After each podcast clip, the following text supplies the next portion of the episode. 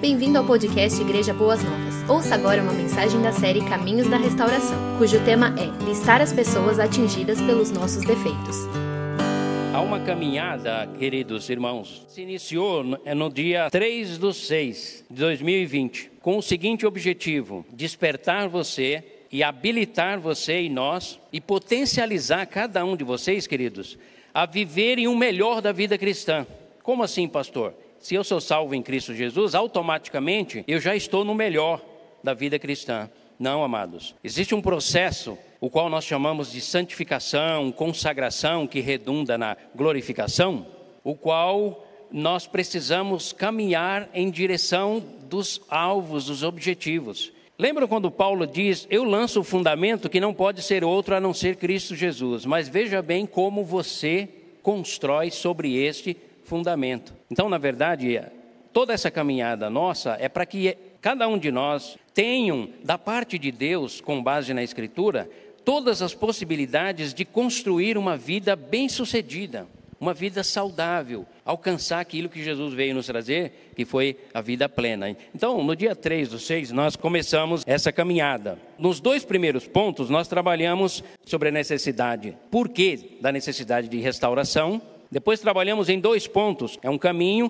onde passo a passo nós fazemos este caminho e vamos crescendo, caminhando e alcançando os objetivos que Deus tem proposto para nós. No primeiro, nós falamos sobre a necessidade do reconhecimento. Nos dois segundos, nós falamos sobre a necessidade de acreditar no poder de Deus e, ao mesmo tempo, render-se a Ele. Porque não basta apenas acreditar, você precisa se render a esse poder transformador deixa eu falar um segredo para os irmãos. Crente cristão acomodado, ele não desenvolve. A salvação nos é dado pela graça, para alcançarmos as boas obras as quais Deus preparou para que andássemos nelas. É assim que Paulo nos ensina em Efésios, Efésios 2 e 8 a 10.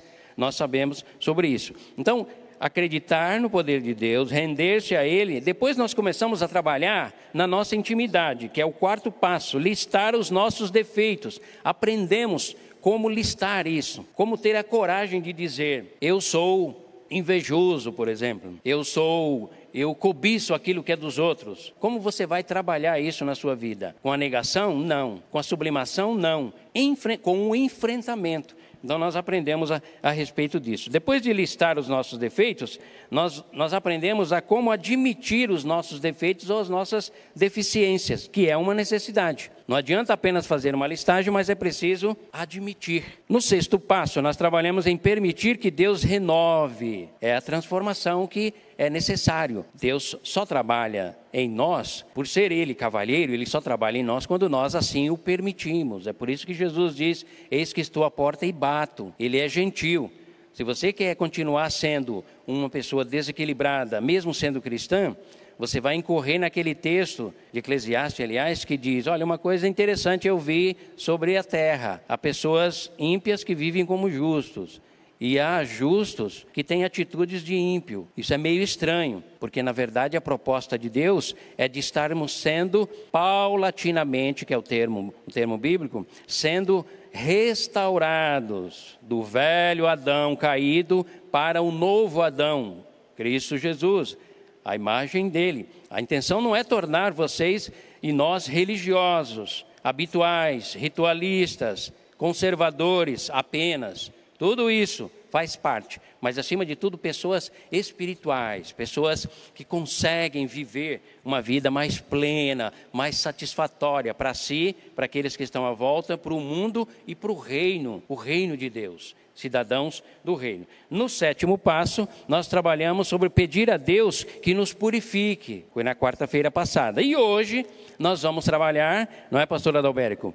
No oitavo passo, a necessidade de listar as pessoas que foram atingidas. Não é fácil, mas é o caminho estreito, é o caminho do Evangelho. O Evangelho light do século 21 tem levado muitas pessoas, muitos de nós, a vivermos a ruína da vida cristã, a ruína moral, a ruína sentimental, a ruína profissional, intelectual, psíquica e emocional, e também espiritual, porque é um evangelho com uma proposta light, uma proposta de opcional, ou seja, você pode optar por aquilo que a Escritura diz ou não optar, você segue em frente. Não, não, amados. não é opcional, é um imperativo. Então, nesse, nesse oitavo passo que nós vamos abordar hoje, nós vamos, de alguma forma, aprender a listar as pessoas às quais nós magoamos, nós ferimos, nós decepcionamos, pessoas e instituições, para aprendermos a desenvolver relacionamentos interpessoais e, ao mesmo tempo, relacionamentos institucionais com a tua empresa, com o teu negócio, no lugar onde você atua, no teu condomínio onde você mora. Percebe? Tudo isso passa, mas pastor, o que isso tem a ver com espiritualidade? Tem tudo a ver com espiritualidade, porque é assim que nós testemunhamos e é assim de Cristo Jesus, do Evangelho, do Reino de Deus, e é assim que nós vivemos a exuberância. Saímos aqui da, do nível inferior de capacidade e conscientização para um nível mais de consciência, de maturidade. Eu vou dizer outro segredo para vocês. Quanto mais eu e você crescermos e amadurecermos em Deus, nesse processo de transformação, mais Deus vai se deixar conhecer a você. Não se esqueça que o escritor de Hebreus, ele tratando sobre um assunto um pouquinho mais profundo na teologia, ele disse: "Irmãos, tem assuntos que é para os maduros. E por serem vocês crianças, eu não posso tratar a respeito disso. Ou seja, nós percebemos claramente que o amadurecimento, a, a, a restauração, não é opcional. Você não pode optar ou não por isso, é um imperativo. Eu e você precisamos caminhar nessa direção, mesmo que o caminho seja estreito, mas Ele, o Espírito de Deus, está conosco, sempre com esse objetivo de gerar em nós produzir em nós, Deus ao olhar lá de cima, como eu estou olhando aqui, a luz acaba atrapalhando um pouquinho, né, o reflexo no óculos, mas Deus quando olha assim fala, Cristo, Cristo, estou vendo Cristo naquele rapaz, estou vendo Cristo naquela moça, ele está andando pela terra, eu estou vendo o meu filho, olha o reflexo do meu filho, aquele lá não está parecendo muito não, está parecendo Adão ainda, mas eu vou gerar Cristo nele, eu não estou fazendo piada e nem comédia, é assim que o reino de Deus é estabelecido na face da terra, e é nessa direção que nós vamos caminhar. E como isso pode ser feito, pastor Adalberto? Como construir essa, essa lista? Nos ajuda aí para a gente caminhar juntos. Muito bem, irmãos. Muito bem, pastor Josaniel. Né? Parece que, que cada, cada semana que a gente vai caminhando nesse estudo, parece que a coisa vai apertando mais a gente ficando mais estreito. E parece que vai ficando mais difícil seguir em frente. Na é verdade, meus irmãos, parece que vai ficando cada vez mais difícil. Só lembrando a vocês que o quarto passo é aquele inventário moral, como o pastor Joseniel falou. O que é o inventário moral? É aquela lista exaustiva. Né? Inclusive, eu fiz o quarto passo, o quarto caminho com vocês aqui vocês ainda estavam em casa. E é uma lista exaustiva né, de pecados né, que, porventura, faz parte da nossa vida e que nós precisamos ter coragem de fazer essa listagem. E agora, no oitavo caminho, no oitavo passo, a gente precisa fazer uma lista do quê? Uma lista das pessoas que foram lesadas pelos nossos pecados. Né? A gente fala defeitos, mas é pecado mesmo, irmãos. A gente às vezes usa um termo suave com os nossos pecados, na é verdade, né? Mas é pecado mesmo. Muitas vezes nós somos orgulhosos, muitas vezes nós somos egoístas, e tudo isso acaba trazendo dano, acaba ferindo a vida de muitas pessoas. Então, esse passo, esse caminho nos ensina o quê? Ali está, né, essas pessoas que nós ferimos com os nossos comportamentos ruins, essas pessoas que nós machucamos, e não somente pessoas, mas também, pastor Joseniel, instituições. É importante a gente entender isso, né? porque muitas vezes é, nós é, fizemos algo contra uma instituição, seja uma igreja, como o pastor Joseniel mesmo falou, seja a empresa que porventura você um dia passou por lá, trabalhou, quem sabe feriu magoou, machucou pessoas, ou a própria empresa, quem sabe com as suas atitudes, em, em, ainda nesse tempo de redes sociais, o nome daquela empresa foi denegrido, né? Enfim, então é tempo da gente estar listando tudo isso, o nome dessas pessoas. E não somente isto, amados, né? nós precisamos ter a disposição no nosso coração de reparar o dano que nós causamos nas pessoas. Porque quando nós olhamos né, a palavra metanoia, que é arrependimento, arrependimento não é somente você virar para o outro e dizer assim: olha, me perdoe, me desculpe. Metanoia é você reconhecer que de fato pecou contra o outro, contra outra pessoa, e reparar o dano que você causou na vida da pessoa. Na Bíblia nós encontramos um exemplo clássico de metanoia que se encaixa perfeitamente no estudo desta quarta-feira, que é o exemplo de Zaqueu. Eu não vou desdobrar aqui esse exemplo, eu vou deixar vocês refletirem sobre Zaqueu, ler lá Lucas capítulo 19, versículo 1 até o 10. E semana que vem a gente conversa sobre Zaqueu aqui no finalzinho, fechando, né, pastor Joseniel, a nossa Exatamente. palavra nesta noite. Então é isso. Então, quando você, porventura, faz uma barbeiragem lá no trânsito, eu sei que você dirige muito bem, eu sei disso. Mas às vezes você fez uma barbeiragem lá no trânsito e você bateu no carro de alguém. Você provocou aquele acidente. Você simplesmente baixa o vidro e diz para aquela pessoa: oh, desculpa aí, me perdoe aí, eu estava meio aflito, meio nervoso e sai correndo com o teu carro. É isso ou, que você ou faz? Ou favorando, né? Estava em oração.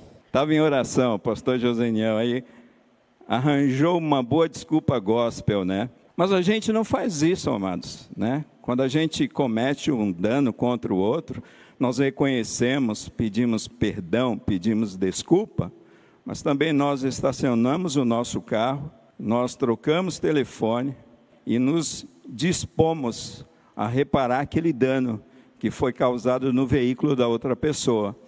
Assim são os nossos relacionamentos, relacionamento com os filhos, relacionamento com a família. Não basta a gente reconhecer que pecou, não basta a gente reconhecer que foi grosso, que foi estúpido. Nós precisamos reparar o dano. Não basta reconhecer que falamos mal do outro, que difamamos o outro.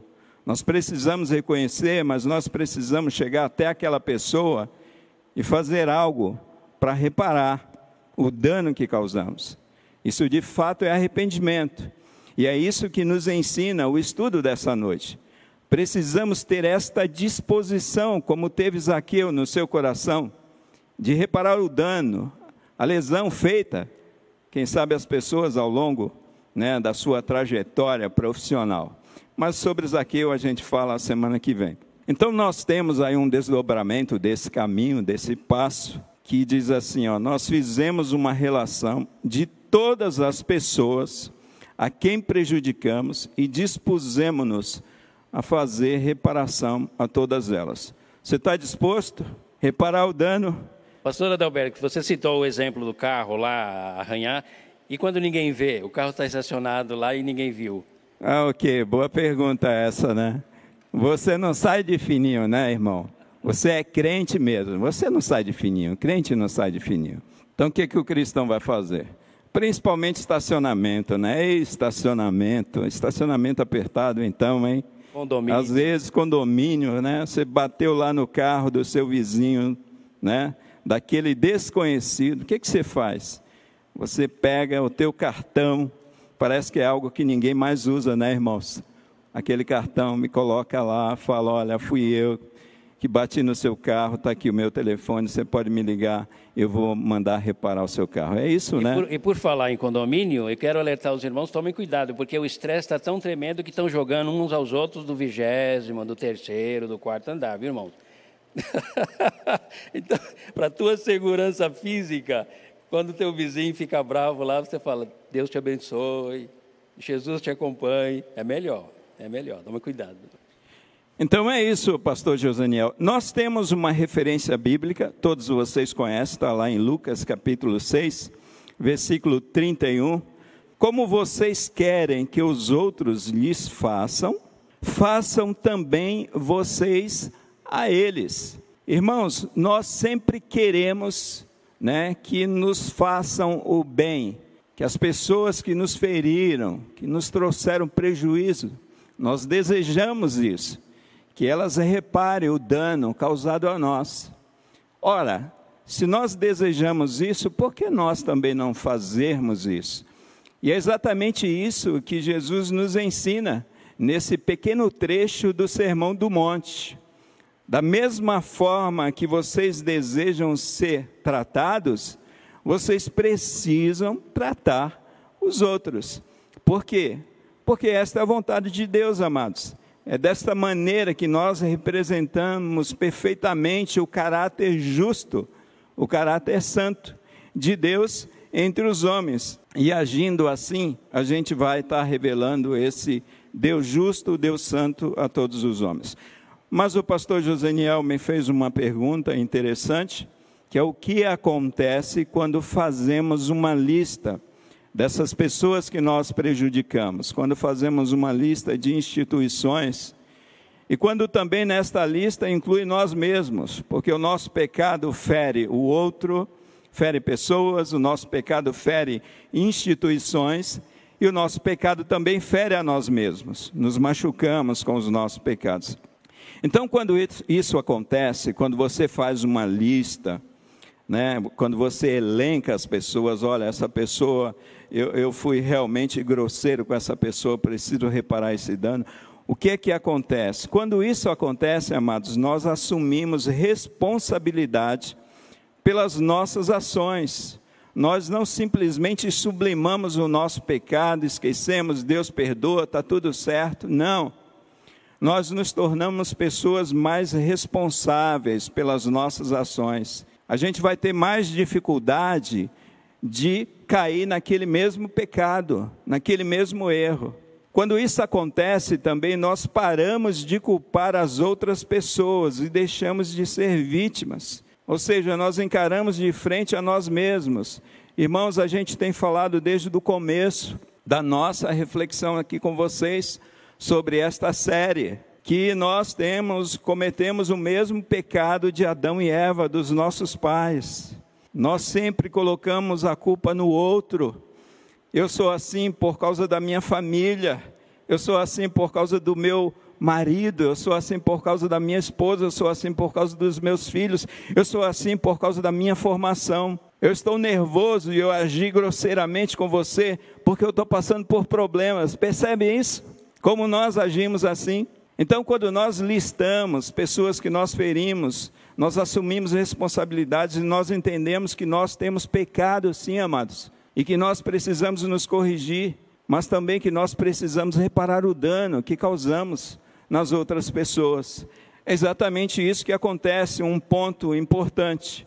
Esse assumir responsabilidades, não ser, ser vitim, não se vitimizar o tempo todo. Queridos irmãos, que já encontrou várias pessoas aí nas ruas de São Paulo.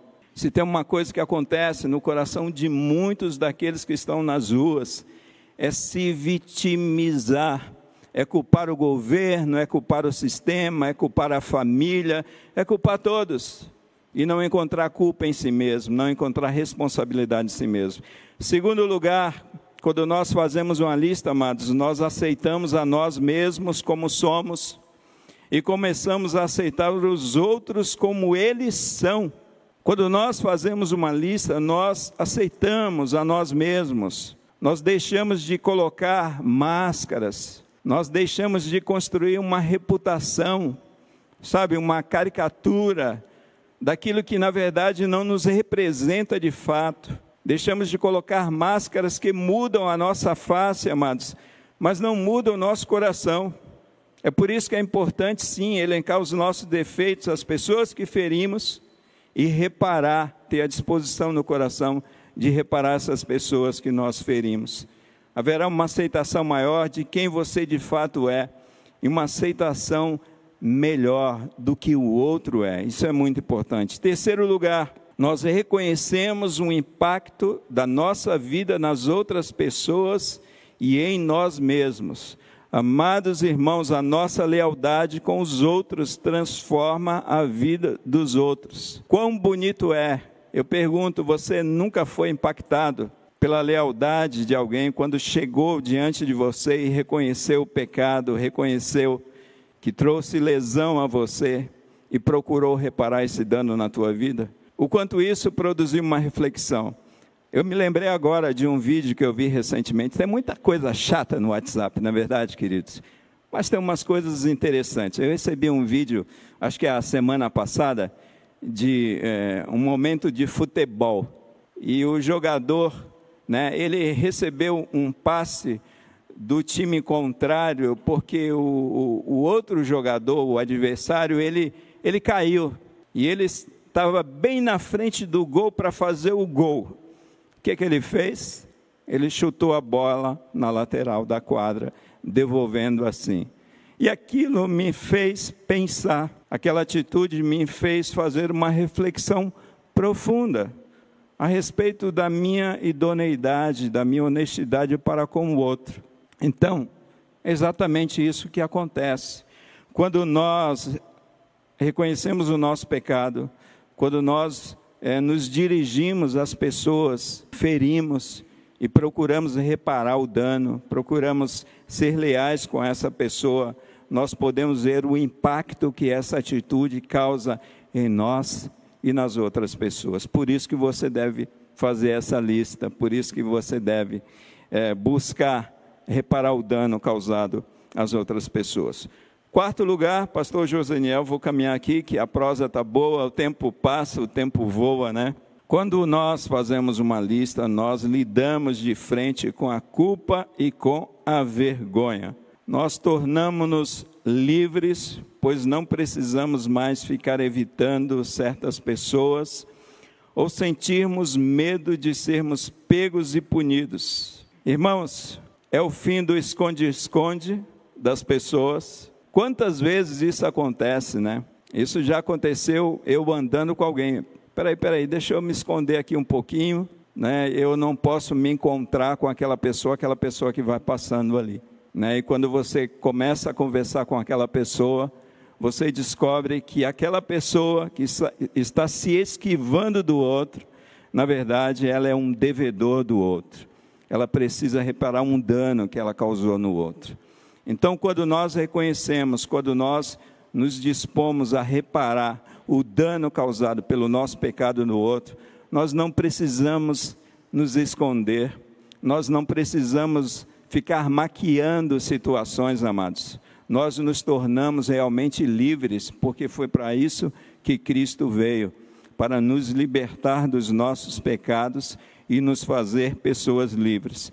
Quinto e último lugar, Pastor Joseniel, irmãos que estão aí na internet conosco, irmãos que estão aqui só, presencialmente. Só lembrando, pastor Adalberico, essa questão do esconde-esconde e o quanto é prejudicial, a gente aprende isso com o próprio Davi, né? O próprio Davi a gente aprende isso, que enquanto eu não fui claro com Deus, enquanto eu era religioso, ia ao templo todo domingo, voltava, ia às quartas-feiras, fazia um esforço e ia, mas havia algo que escondia ele de Deus. Ele diz: enquanto eu fiz isso, meu corpo apodrecia, as minhas emoções eram, eram é, é, fragilizadas, porque a culpa me perseguia. Percebe, queridos? O que nós estamos abordando aqui tem toda uma fundamentação bíblica, justamente dentro daquilo que eu disse inicialmente: produzir saúde.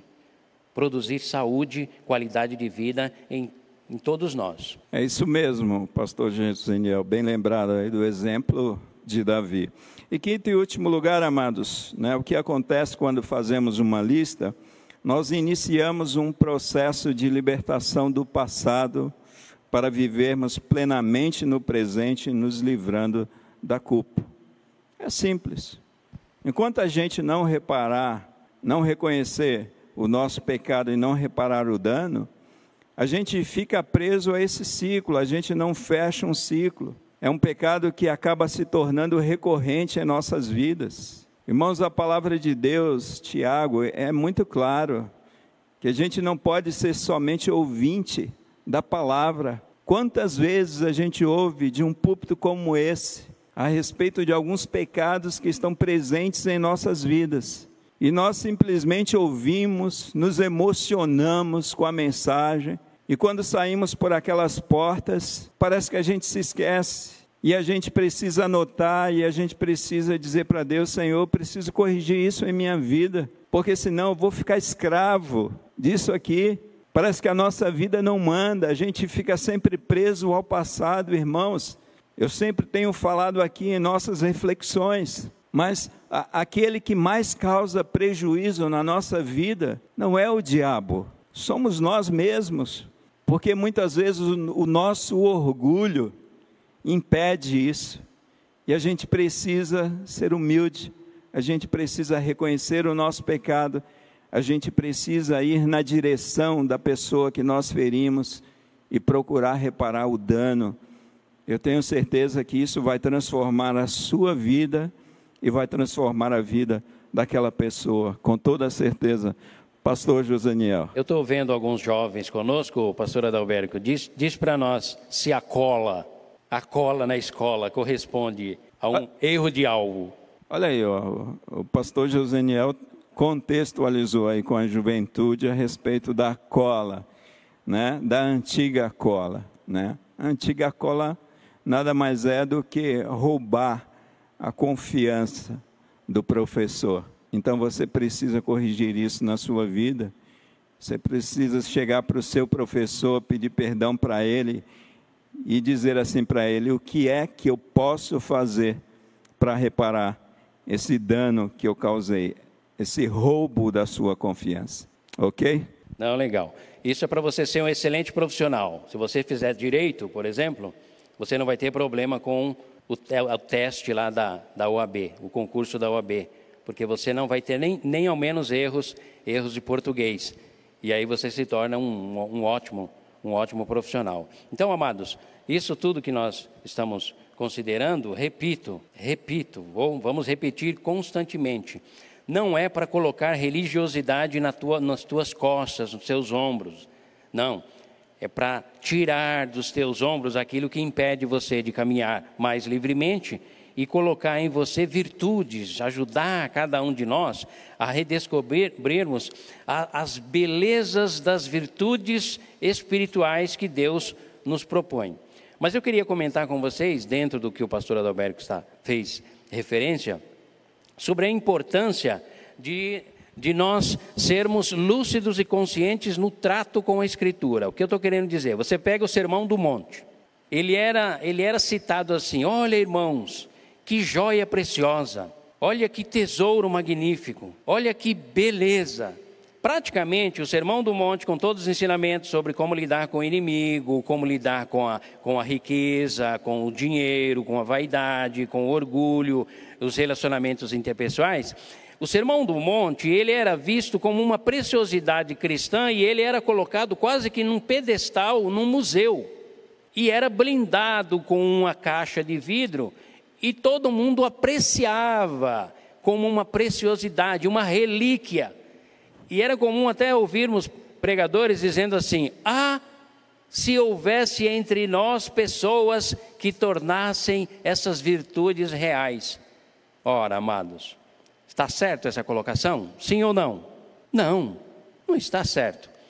Porque a Escritura não é para ser admirada à distância, é para ser incorporada, é para ser encarnada. Eu gosto desse termo, encarnada. Ou seja, cada vez que nós vamos dar passo em direção à nossa restauração, visando a identificação com Cristo Jesus, aquilo que confronta comigo, se eu não tenho poder e capacidade para tornar isso prática real, eu recorro ao poder de Deus e digo: Senhor, molda-me, transforma meu interior, ajude-me a dar esse passo, porque isso tem causado impedimento na minha vida. Quantos casamentos têm sido destruídos, quantos lares têm sido destruídos por conta da ausência dessas qualidades espirituais, dessas virtudes celestiais que são acessíveis, amados. Não é para ser colocada num pedestal no museu e ser admirado, visitar uma vez por ano lá no museu e ficar olhando e admirando. Não, não. São verdades reais, palpáveis, experimentáveis. Você e eu podemos experimentar, desde que tenhamos consciência de caminhar na direção desses passos. Estou certo ou estou errado, pastor Adalberto? Absolutamente. Pode discordar, não tem problema. Absolutamente correto, pastor. No seu raciocínio aí. Eu estou rindo, queridos, porque para mim a vida cristã é uma das maiores aventuras que eu pude descobrir. Muitos de nós entendemos e olhamos para a vida cristã como a aquisição de um peso. A santidade me deixa amarelo. Não, não. A santidade me deixa colorido me deixa feliz, formoseia o meu rosto. O pecado é que entristece o meu rosto e abate o meu coração. Então eu aprendi, quando eu era jovem eu não sorria muito, mas à medida em que eu fui me relacionando melhor, um pouco melhor com Deus, eu fui aprendendo que o nosso Deus, primeiro, ele é o Deus de toda alegria, ele é festeiro. Eu não estou desrespeitando Deus, não. É tanto que o primeiro milagre de Jesus foi numa festa e as bodas do cordeiro será uma grande celebração. Quem entristece o nosso rosto e nos impede de crescer é o conceito religioso inadequado. Mas o conceito espiritual que aponta esse caminho da restauração, ele é magnífico. É a maior aventura, é mais do que uma trilha, é mais do que é, é, é, galgar lá o, o pico do Everest, ou qualquer outra aventura, amados. Despertem, vamos nos despertar para esse tempo novo de uma dinâmica no relacionamento com Deus, aonde nós vamos descobrindo toda essa beleza. Então hoje nós estamos aprendendo a listar. Não vamos entrar na questão do ressarcimento, porque é um outro ponto. Numa próxima, mais para frente, nós vamos entrar. Hoje nós vamos ficar apenas nessa necessidade de listar e como fazer, é, é, como fazer essa lista. É, eu quero compartilhar aqui com vocês como fazer essa lista? Conscientizados, cada um de nós, da necessidade de fazermos essa lista? Sim, sim, claro, sim. Vamos fazer essa lista. Essa, montar essa lista extrapola os nossos hábitos e costumes? Sim, porque somos brasileiros, não gostamos muito de disciplina, de anotações. Diferente do americano, você viaja com o americano, ele anota até a formiguinha que passa lá na frente, ele anota. Passou uma formiguinha na minha frente hoje. O americano é assim que é cultural dele. Nós brasileiros não gostamos, então você já tem que vencer a sua, sua tradição cultural e fazer uma lista e construir ela da, da melhor maneira possível. Por quê? Porque a lista vai nos deixar mais conscientes. Agora, como nós podemos fazer? Aí o autor aqui da nosso, do nosso material, ele diz assim, olha, deve-se fazer uma lista por escrito, não é uma lista mental, porque nós temos a facilidade de esquecer. É preciso fazer por escrito. Eu preciso ser honesto, eu vou, eu vou ser claro. Eu, eu me, me, me aborreci, me indignei. Então eu disse: então vamos anotar lá, para que no dia seguinte meu pai, minha mãe me perdoa, porque eu, não, eu tive uma atitude inconveniente. Amados, isso é nobre. Isso é muito, isso é muito nobre. Então essa lista ela deve ser feita por escrito, não tenha medo. Não maqueie essa lista. Não, não encha a sua bola e também não murcha a sua bola demais. Tenha misericórdia de você, mas faça a sua lista de uma maneira lúcida e consciente. Né? Anota cada nome das pessoas que, nós, que você causou sofrimento. É, eu, quando eu tinha 12 anos de idade, falando, voltando ao, ao que o pastor Adalberto estava dizendo sobre os danos, eu fui cortar o cabelo. Eu tinha uns 12, 11 anos de idade, meninão, bem largado, não tinha muito propósito nem nada. Nasci no lar cristão, mas durante muito tempo eu me afastei do evangelho. Né? Aos 18 anos é que efetivamente eu voltei. Eu fui cortar o cabelo, terminei de cortar o cabelo, o barbeiro, menino, pega esses 10 reais ali, vai comprar ali um, um maço de cigarro para mim. Era mais ou menos 3 reais. Até hoje ele ficou esperando o troco, os 7 reais, porque o menino foi embora. Só que eu era menino, né, queridos? Agora adulto, a gente vai aprendendo que não é assim que funciona. Pastor, você voltou lá para ressarcir, para ressarcir ele. Eu fiquei cinco anos sem passar lá na porta dele. Esse foi o, o prejuízo que eu tive. Mas depois eu voltei lá e, e pedi desculpa para ele e ressarci. Percebem, amados? Mas, pastor, isso é ridículo o senhor falar isso. Ridículo é você tentar ser o que você não é. Ridículo é você omitir aquilo que se passa no seu coração e não dar a Deus a oportunidade de trabalhar com você. Deus não olha para a nossa aparência, disse Samuel, lá em Samuel, porque eu não olho a aparência do homem, mas sim o coração, quando Deus foi escolher Davi, quem não era, e Deus fez ser por causa do poder dele. Quem não aparecia nada e Deus transformou num grande rei. Percebe, amados? Deus não está procurando religiosos perfeitos, Deus está procurando homens e mulheres com os corações predispostos a serem moldados e talhados alegremente por Ele. Só voltando um pouquinho aqui sobre o que o pastor Joseniel ele, ele falou aí. Às vezes a gente olha realmente para a palavra, a gente olha para o sermão do monte e a gente vê algo que parece intransponível. Irmãos, é, o que Deus espera de nós? Né? Deus espera de nós dependência dEle. Né? É, é possível obedecer a Deus? Sim, é possível por causa dEle em nós, não por causa de nós. Todas as vezes que nós é, tentamos trilhar os caminhos de Deus com as nossas próprias forças, nós nos deparamos novamente com os nossos pecados. Né? E uma das belezas, eu sempre costumo dizer isso aqui, da fé cristã, da graça, é que a graça nos capacita. E algo muito bonito e que Deus vê em nós é quando nós de fato reconhecemos a nossa incapacidade e nos lançamos sobre ele e pedimos a ajuda dele. Depois, se o pastor Joseniel me permitir, tem uma, uma referência bíblica que eu quero trazer para vocês, pastor. Legal. Deixa eu só continuar aqui no como fazemos, como fazemos para montar essa lista. No terceiro ponto, é, então nos diz assim: seremos minuciosos, iremos além da superfície, é, examinaremos inclusive traços de nossa nossa personalidade que prejudicaram e incomodaram a outras pessoas. Ah, eu sou, é ver aquela ideia, eu sou autêntico e saio magoando todo mundo. Não, você não é autêntico, você é bruto, é diferente. A autenticidade proposta pela Bíblia, pela Escritura, é uma clareza de raciocínio pontuada pela moderação.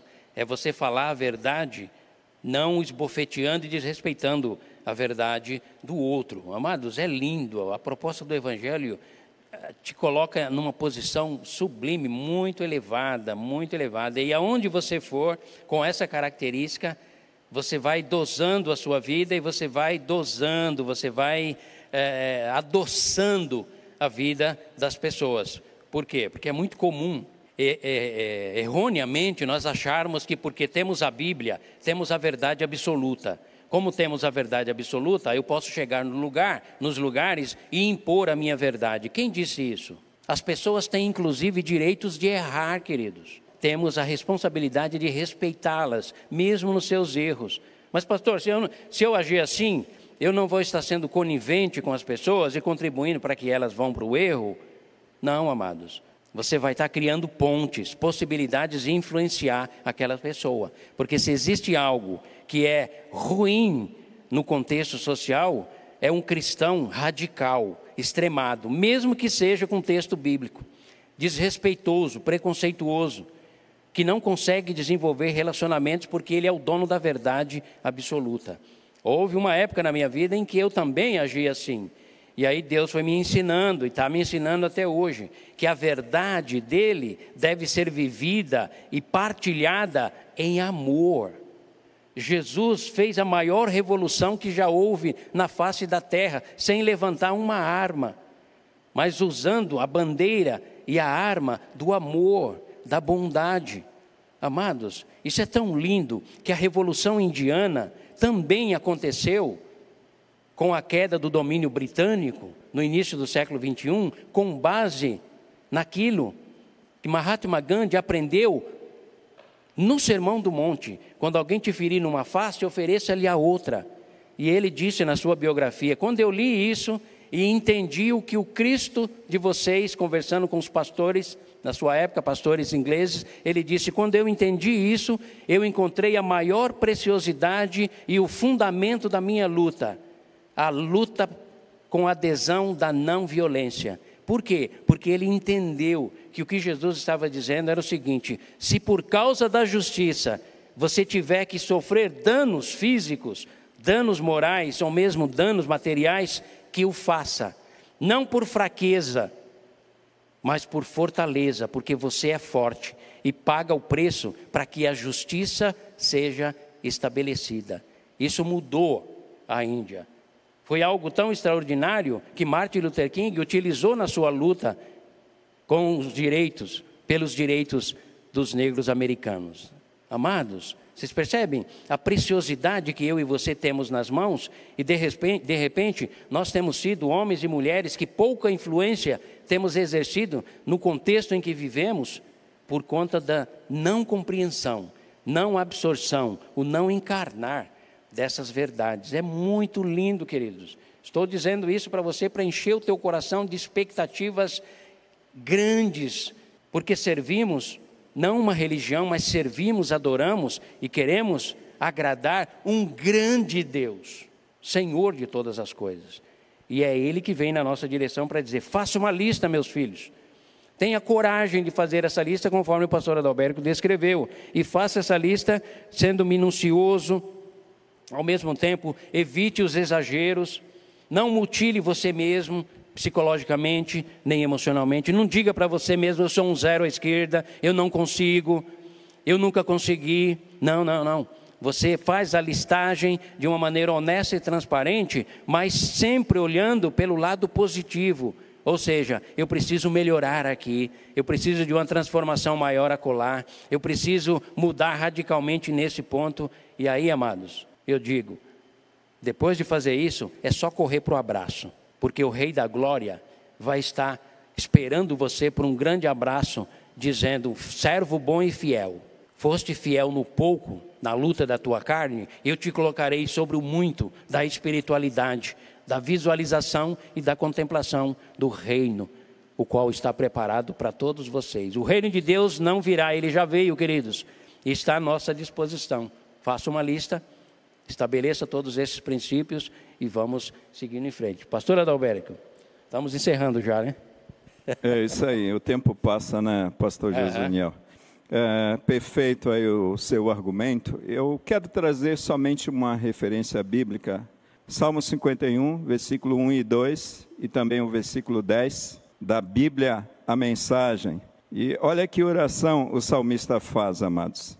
Ele diz assim: Deus generoso em amor, preciso da tua graça. Deus imenso em misericórdia, apaga meu passado sujo, lava minha culpa e purifica-me dos meus pecados. Sei que fui mal, meus pecados ficam me olhando o tempo todo. Deus faz um novo começo em mim. Que esta seja a tua oração, meu irmão, minha irmã que está aqui conosco nesta noite, e que esta também seja a tua oração Amado irmão e irmã, que Deus abençoe a todos vocês. Nós já estamos chegando ao final, queridos. Queremos agradecer imensamente. Eu posso ficar em pé, Daniel? Posso ficar em pé? Ah, ok, obrigado. Eu quero, queria agradecer a vocês, queridos, porque nós estamos nessa caminhada. E eu repito, é uma jornada de, de uma grande beleza, amados. Santidade, a nossa salvação, ela não depende da nossa santificação. A nossa santificação, ela é resultado da nossa salvação. Ela é consequência. Não está, nossa salvação não está fundamentado na nossa santificação, mas a santificação é resultado dela.